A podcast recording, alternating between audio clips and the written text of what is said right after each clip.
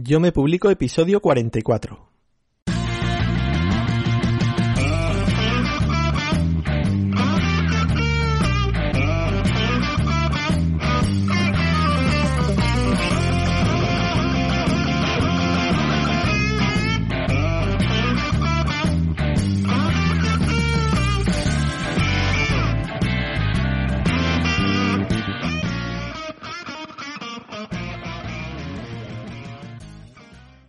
Bienvenido y bienvenido a Yo Me Publico, el podcast de tu publicación profesional en el que hablamos de escritura, corrección, maquetación, cubiertas, publicación, promoción, servicios y todo lo que tiene que ver con la publicación de calidad.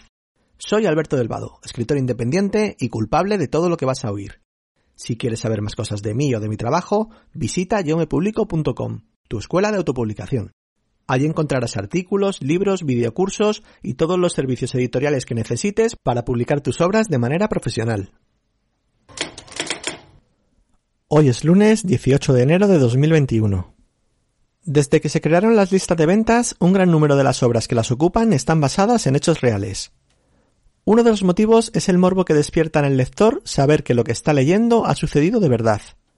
En este episodio veremos algunas de las características que tienen este tipo de novelas y algunos ejemplos. ¿Quieres escucharlo? Pues vamos a ello. Lo primero que vamos a hacer es ver en qué se diferencian una novela tradicional y una basada en hechos reales o la vida misma. Cuando utilizo el término tradicional me estoy refiriendo a una historia de ficción salida de nuestra imaginación. En cambio, este aspecto cambia por completo a la hora de escribir sobre sucesos reales, ya que a pesar de que se pueden introducir detalles ficticios, en una novela basada en hechos reales es necesario que su trama no se desvíe demasiado de su punto inicial, de ese suceso real en el que se centra la historia. Veamos algunas de las peculiaridades más destacadas de estas dos modalidades. Ficción o hechos reales. Una novela de ficción y una basada en hechos reales pueden tener muchas cosas en común. Tanto es así que si no conocemos los antecedentes nos puede resultar imposible distinguirlas. ¿Podrías decir sin saber su origen qué novelas están basadas en hechos reales y cuáles no? Yo tampoco. Además, no tiene que ser blanco o negro. Una novela puede tener una parte basada en la vida real y otra sacada de tu imaginación. Todo dependerá de cómo decidas desarrollarla. Otro detalle que tal vez te estés preguntando es si una novela basada en hechos reales tiene género. La respuesta a esta pregunta es un sí rotundo. Como toda historia, recuerda que una novela cuenta un suceso, una novela basada en hechos reales puede pertenecer a cualquier género literario. Pongamos como ejemplo una novela de terror. Si te gusta este género, seguro que conoces el libro de la huérfana, que trata de una mujer que tiene un problema físico que le impide crecer como corresponde, y se ve obligada a vivir como si fuera una niña. Sus ansias de que la vean como mujer es tan intensa que la llevan a cometer un asesinato. Aunque pueda parecer ficción, este suceso fue un hecho real. Y desgraciadamente, en la actualidad podemos ver casos similares. Otro ejemplo podría ser La historia de la casa de Winchester, una novela de género paranormal, que relata a la perfección los sucesos que acontecieron en esa vivienda y que sucedieron de verdad. La casa en la que sucedió la historia narrada es hoy en día una de las más visitadas del mundo. Una de las ventajas de escribir una novela basada en la vida real, sobre todo si se trata de sucesos vividos por el escritor, es que las palabras comienzan a fluir con total libertad, sin necesidad de tratar de imaginar las situaciones. Y sucede lo mismo cuando escribimos sobre acontecimientos que pasaron en la historia. A continuación te voy a dar cuatro consejos que te ayudarán si quieres escribir una novela basada en hechos reales. Elegir el género. Antes de comenzar a desarrollar tu historia, te recomiendo que elijas el género al que va a pertenecer. Esto te indicará cómo de fidedignos pueden ser los hechos narrados.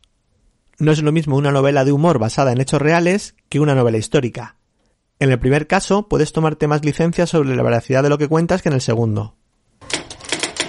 Realizar una investigación previa. Si la fase de documentación es importante en cualquier historia, en una basada en hechos reales es primordial. Sin investigación no hay hechos reales, tanto si escribes sobre momentos de la historia como si hablas de un suceso que ocurrió en tu familia. Necesitas investigar para documentarte y sustentar la veracidad de lo que estás contando. Un buen análisis de los hechos ocurridos ayudará a que los lectores comprendan y sientan lo que tuvieron que sufrir sus protagonistas. Nombres reales o ficticios. Este es un aspecto muy importante que tienes que tener en cuenta, sobre todo a efectos legales. Si quieres utilizar los nombres verdaderos de personas que están vivas, podrías tener problemas. En este caso lo mejor es contar con su consentimiento. Si no lo tienes, utiliza nombres ficticios. Imagina, por ejemplo, que estás escribiendo una novela autobiográfica y que quieres mencionar un suceso en el que participaron todos tus amigos. Si alguno de ellos no quiere aparecer en la novela, deberías cambiar su nombre. Por el contrario, cuando se trata de personajes históricos, es importante que utilices sus nombres verdaderos, ya que en caso contrario estarías alterando la historia y sus hechos. La lección del tiempo verbal.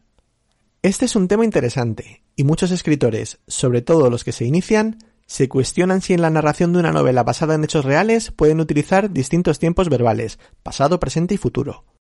La respuesta es que sí. Aunque sea una novela basada en hechos reales, como escritor o escritora tienes la posibilidad de interpretar el presente e incluso de generar un futuro. No importa que no puedas predecir lo que va a pasar. No dejas de estar escribiendo un libro de ficción, y eso te otorga ciertas licencias. Como conclusión, ten en cuenta que relatar hechos reales no es una tarea sencilla, ya que es necesario conocer muy bien lo que realmente pasó, para que tanto la narración como su descripción sean correctas. Si estás dando tus primeros pasos en la escritura y quieres escribir una historia basada en hechos reales, te recomiendo que empieces con algún suceso que te haya afectado a ti de forma directa.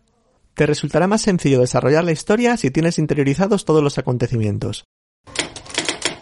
Y ya para terminar, te voy a recomendar siete novelas basadas en hechos reales que te pueden servir de inspiración y con las que puedes aprender mucho. Y si no, al menos te servirán para pasar un buen rato. Aunque estoy seguro que algunas ya las habrás leído, porque son obras de referencia. En el número 1, Diario de Ana Frank. El Diario de Ana Frank es probablemente el libro basado en hechos reales más famoso de la literatura. Es un diario escrito entre el 12 de junio de 1942 y el 1 de agosto de 1944 por la joven Ana Frank, una niña judía que trata de sobrevivir a la Segunda Guerra Mundial escondida en una pequeña guardilla de la ciudad de Ámsterdam. Número 2. A sangre fría, de Truman Capote. En esta obra, el periodista y escritor Truman Capote da lugar a un nuevo género literario en el que combina la investigación con hechos novelescos. Capote acude a Kansas para investigar y contar la tragedia de los asesinatos de la familia Clutter, tanto desde el punto de vista de la propia familia como del de los delincuentes que cometieron el crimen. En el número 3, Las cenizas de Ángela.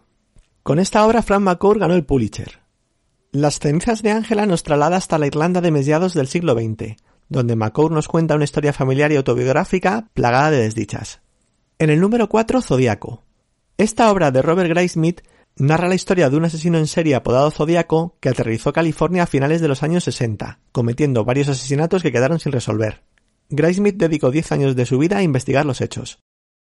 En el número 6, El exorcista, de William Peter Blatty. Esta obra supuso un hito en las historias de terror y fue llevada a gran pantalla de forma exitosa.